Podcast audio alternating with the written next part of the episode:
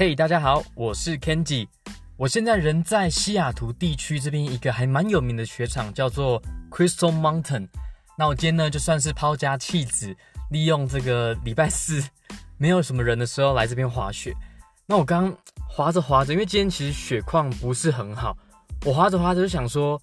那不然我来录一个闲聊的 Podcast 好了。因为平常大家每个礼拜听的集数都是我跟科科，然后我在我们家有一间空出来的房间，我们把它设成工作间。那科科会在那边工作，然后我们就会利用周末的时候把 Podcast 算是有麦克风，然后有荧幕、有电脑，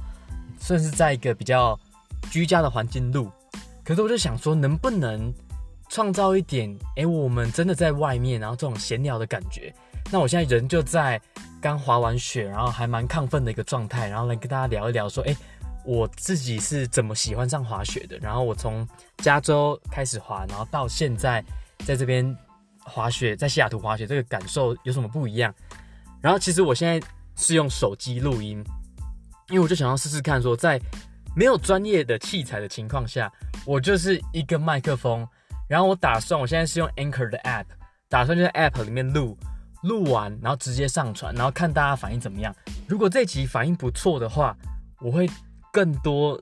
录一点这种就是生活闲聊的感觉，然后所以你现在听到的完全没有任何的剪辑，因为我跟你讲，虽然说我在家里录 podcast 也很开心，可是科科就是做最有趣的那一个部分，就是我们一起做功课，然后一起录音，然后有那些化学效应，然后聊得很开心。可是呢，事后呢的剪辑呢，都通常都是我一个人全权负责。那一开始觉得还好，可是现在就觉得说哇，我每次剪一个小时的内容，因为早期的时候我们可能一集只有二十分钟，所以二三十分钟，所以剪起来还好。可是现在呢，每一集一个小时，然后我这样剪下来，我大概每一分钟大概会剪两到三分钟啦，所以一个小时呢，然后剪辑完，然后加上传啊、制图啊，整个大概就要花三个多小时，所以其实某种程度也等于就是蛮累的啦。所以常常有的时候六日就花在做 podcast 上面，所以今天就来试试这个，算是比较轻松，然后完全直出你们得到最原始的我，直接录完，然后直接上传，然后就给你们听。那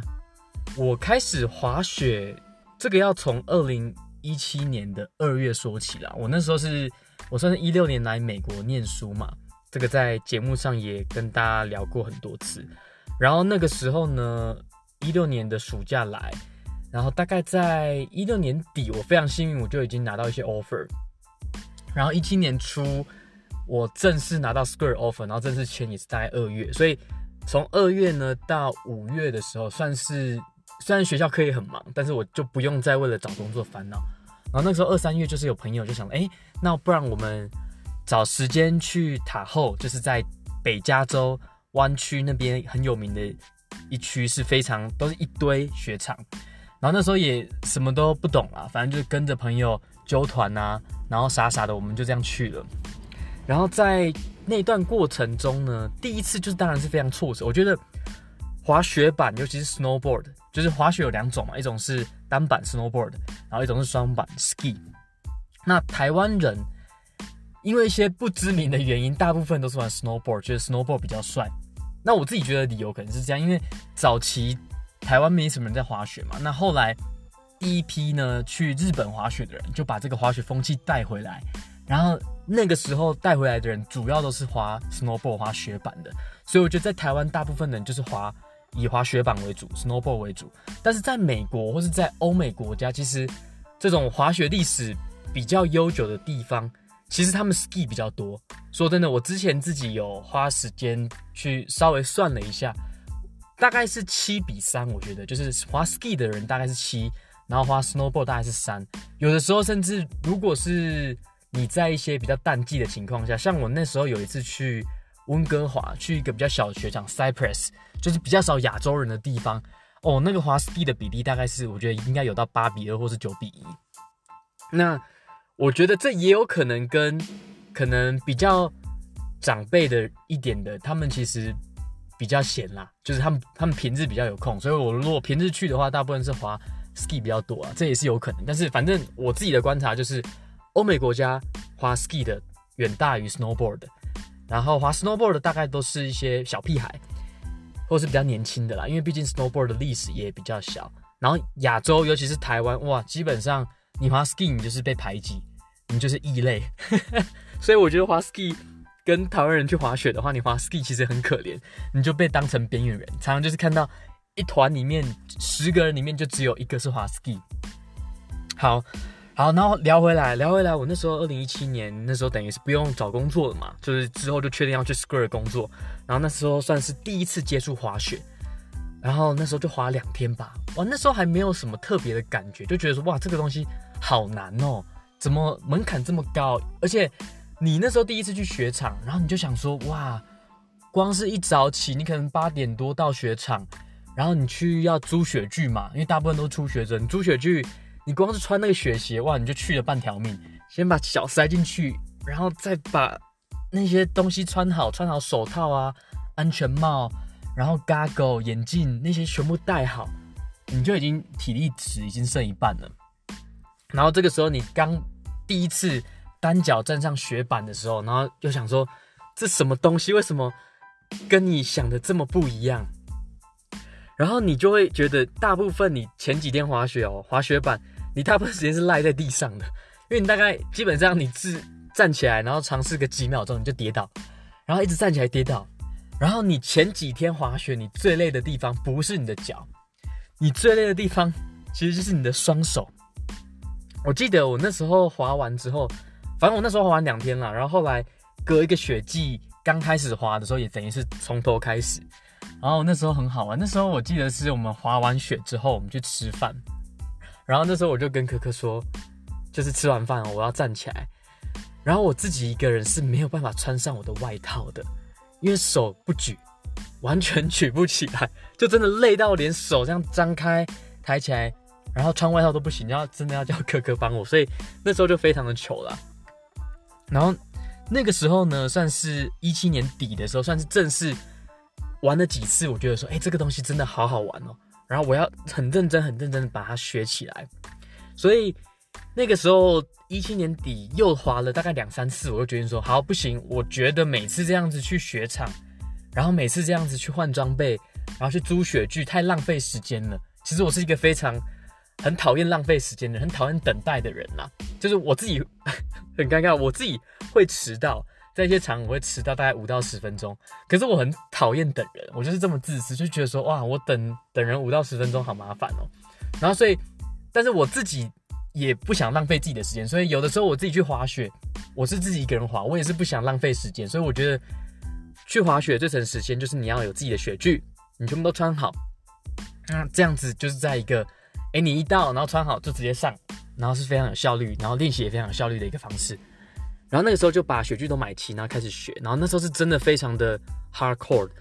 我觉得大家每次在聊说，哎，你雪龄几年啊？比如大家说啊，两年、三年，那我到现在也算五年了嘛。但我觉得用年来讲其实是太笼统了，因为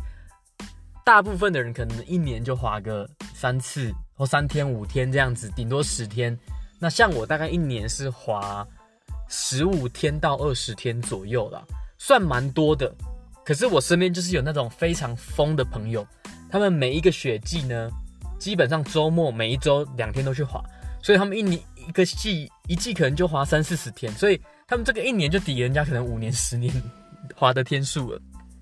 所以就真的差非常的多。好，那那时候我就是那一季就开始非常非常认真的滑，那我就从一路从绿道就是最简单的雪道，然后滑到蓝道算是中阶的，到黑道。那个时候在第一季，我就觉得我已经，哎，那时候觉得进步非常非常的快。然后我觉得雪板 snowboard 跟 ski，其实他们两个学习曲线是非常非常不一样。滑 ski 的你在刚开始你会很简单，算是比较好上手，可是你要精进比较难。然后滑 snowboard 呢，你就是会前面有好几天是一个撞墙期，你就觉得说我怎么站不起来，我怎么一直滑一直跌倒，为什么要画一个 S 型，为什么别人这么轻松都没有办法？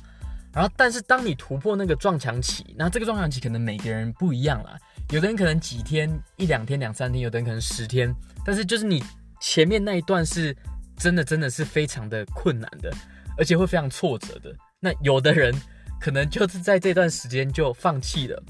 要么就是受伤了。例如可可，我们在上礼拜的 podcast 有讲到，可可就是在，也是我们在西雅图滑雪的时候，也是啊，刚好就是在这个 Crystal Mountain，刚好就是在他滑雪板大概第三天、第四天的时候，刚开始觉得好像不错，有一点感觉的时候就跌倒受伤，然后从此就再也不滑。对，然后所以我觉得这个比喻就有点像是脚踏车，就是当你还没有学会怎么骑脚踏车的时候，我不知道大家还记不记得小时候你第一次学脚踏车的感觉，就是你怎么跌跌，然后开始学，然后好不容易当你第一次学起来之后，后面就轻松了。可是也不是说你学完脚踏车之后你就变成可以变职业那种越野车手嘛。所以当你会学脚踏车，跟你成为那种花式越野，那还是有很大的一段路嘛。那这个我觉得就跟滑雪板很像。就是你前面几天撞墙，前面觉得很辛苦，可是当你过了那个撞墙期之后，你是可以真的享受在雪场哦，爱怎么滑就怎么滑，至少你不用怕说你你会下不了山啦。大部分大部分你可能滑到蓝道黑道之后呢，你再怎么擦再怎么擦，如果你都在雪道内的话，你就落叶飘飘下来嘛，再怎么抖，你还是有办法享受这个滑雪的乐趣，然后在这个 resort 正常的范围内去悠游自在的滑。可是你要真的学到，比如说。哇，你看到那种奥林匹克那种职业的那种雪板，那种转转包好几圈，你怎么算都算不出来。然后 half pipe 啊，然后做这种花式的，那当然是很难嘛。那我自己呢，就是有学一点 trick。我自己目前呢，当然算是我觉得自己是比一般平均有在滑雪的人，是我是吊打他们的啦。我因为我自己我觉得非常认真在滑。然后也非常，我自己那时候刚开始学的时候，会每天看 YouTube，然后就想说，哎，我明天如果要滑的话，我要怎么改进？然后我也会特意去练 Switch，就是大家会有，因为像像那个滑 Snowboard，就是你会有一边嘛，你的 Regular，你是左脚在前呢，还是你是右脚在前？那大部分人只会滑一边，那我就会去想说，那我两边都要会滑，因为当你左脚在前会滑，右脚在前也会滑的时候。其实你会解锁很多可以做的事情嘛，因为比如说你如果要学一百八十度，就是你一百八十度跳的时候，你就一定要两脚都会滑。那我目前就是一百八跳跃很轻松，然后如果是跳台的话，就是可以小的到中的都可以，中的话会有点勉强，但是至少中的跳台直上直下是没有问题啦。那当然有时候还是会怕，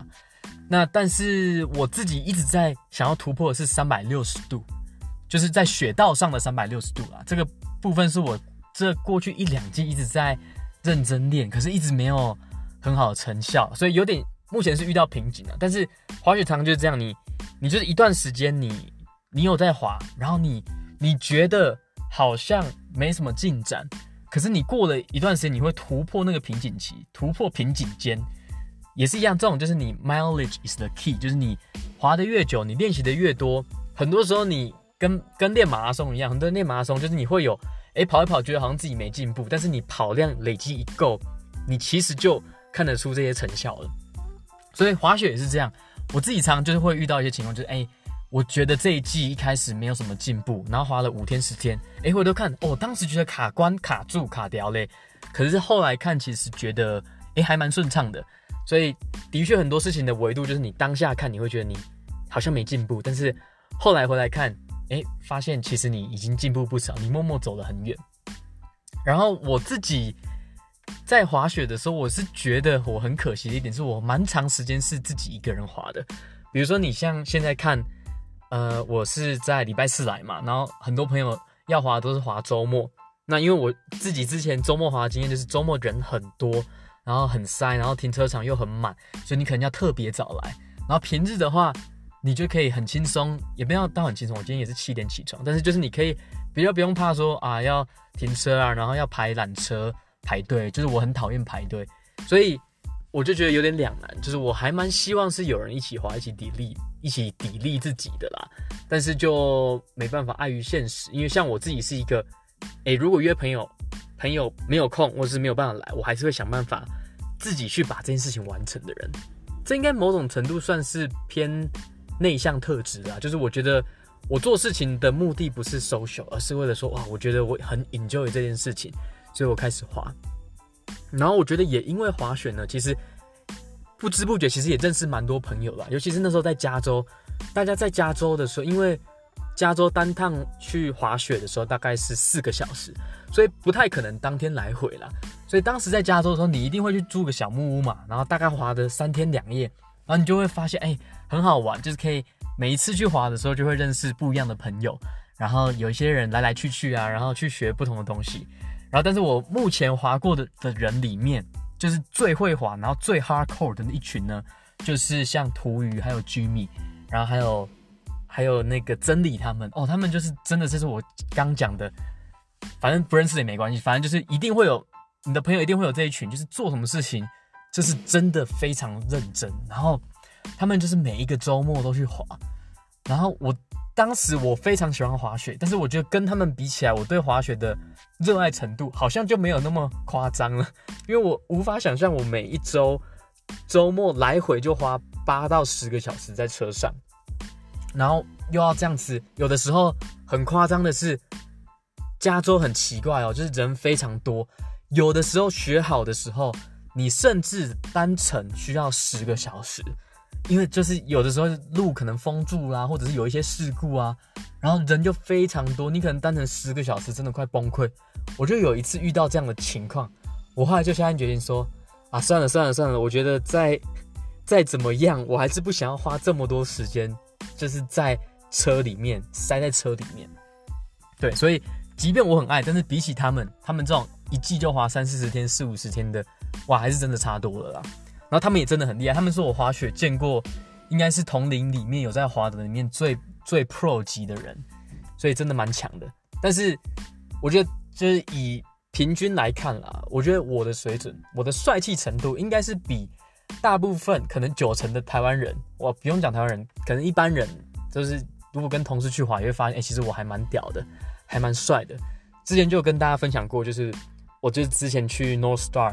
然后连续跳了在雪道上连续跳了三个一百八，从 Regular 跑到 Switch，Switch 跑到 Regular，再回 Switch，然后这样来来回回，结果哇，旁边两个妹子为我尖叫，所以当时还算是蛮有成就感的。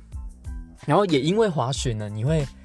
到很多个地方去体验不同的风景，比如说 Colorado Denver 那边就非常多滑雪场。然后像呃我在西雅图有滑嘛，然后在加州有滑，然后在 Vancouver 那边的 Whistler 惠斯勒，我觉得也是一个世界知名的雪场。你就会可以看到不同的地方啊，不同的风景，不同的雪场，不同的人，你其实也是一种。算是增进你旅游体验的一个方式啊，因为就是你你的旅游就变成围绕在说，哎，哪个雪场好，然后哪个哪个地方是大家特别喜欢去滑雪的，你就反而会有一个动力去规划这个旅程。所以我觉得也算是对我来讲也是一个拓展见识啊，然后跟交朋友的一个好机会。然后反正来西雅图以后呢，大部分人滑的两个雪场，三个雪场就是 Crystal Mountain，然后跟 Stevens Pass。还有一个比较最近的，可是比较小的雪场叫 Snoqualmie。那通常呢都是一个小时到一个半小时单程啦，一定会在两个小时之内可以到。所以其实大部分滑的时候都是当天来回居多啦。所以当然是很方便，可是某种程度就我有有一点想念说啊，以前去塔后的时候跟跟大家在白天滑雪啊，然后下午泡个温泉，然后旅游一下，然后喝个酒聊个天，大家享受在小木屋的那种氛围啦。那现在就比较少了，尤其是，尤其是现在，毕竟我们有多了一个亮宝宝，然后又又有拉拉面嘛，所以其实要去玩的机会，要过夜跟大家过夜的机会就比较少了，所以某方面还蛮怀念的。但是如果比如说大家如果去 Whistler 的话，诶，还是有机会跟大家，比如说住个三天两夜、四天三夜一起玩一下，所以这一点算是还不错。好，总之呢，我。这就是我过去几年滑雪的一些心得感想。然后我算了一下，哦，我忘记看我最新的，因为算我有我有去记录说我到底每一季滑多久了。那我现在应该总计从二零一七年滑到现在，应该有八十几天、九十天，算很多了，算非常多了。那应该快要满百天了。那当然希望我能够在滑雪的路上，就是不断的精进自己，然后不断的有进步。好，那这个就是我们算是我们第一集。闲聊的内容，我跟你讲，我现在从头到尾都是在手机上录，然后等一下可能就直接上传。那所以，如果这集的回响还不错的话，就是如果大家觉得这一集喜欢我这样的闲聊的分享方式，欢迎在 Apple Podcast 告诉我们五星吹捧一波，说你喜欢这样的方式，或者是在 Facebook IG 留言。那如果大家反应不好，就是说，哎，好像你还是回去讲你科技的东西好了，那我就我之后就不做闲聊了。那当然也有可能我就懒了啦，因为这个真的是我刚刚一时兴起，因为今天觉得太不爽了，今天就滑一滑，那个雪真的他妈有够硬，硬邦邦，然后我就边滑边放空，就想说，好吧，那我想一下我在最近在干嘛，然后就突然想说，诶，那不然我来录一个这种非常即兴、这种很自然的形态，看大家喜不喜欢啦。那大家喜欢的告诉我，那我们就下一集见喽。诶，或是说你如果觉得应该要让柯柯自言自语。讲一波，也可以欢迎推荐，在我们的各个渠道推荐我们。好吧，那希望这集的内容，这集闲聊非常轻松的内容，大家会喜欢。那我们下个礼拜见，或者是周末见，拜拜。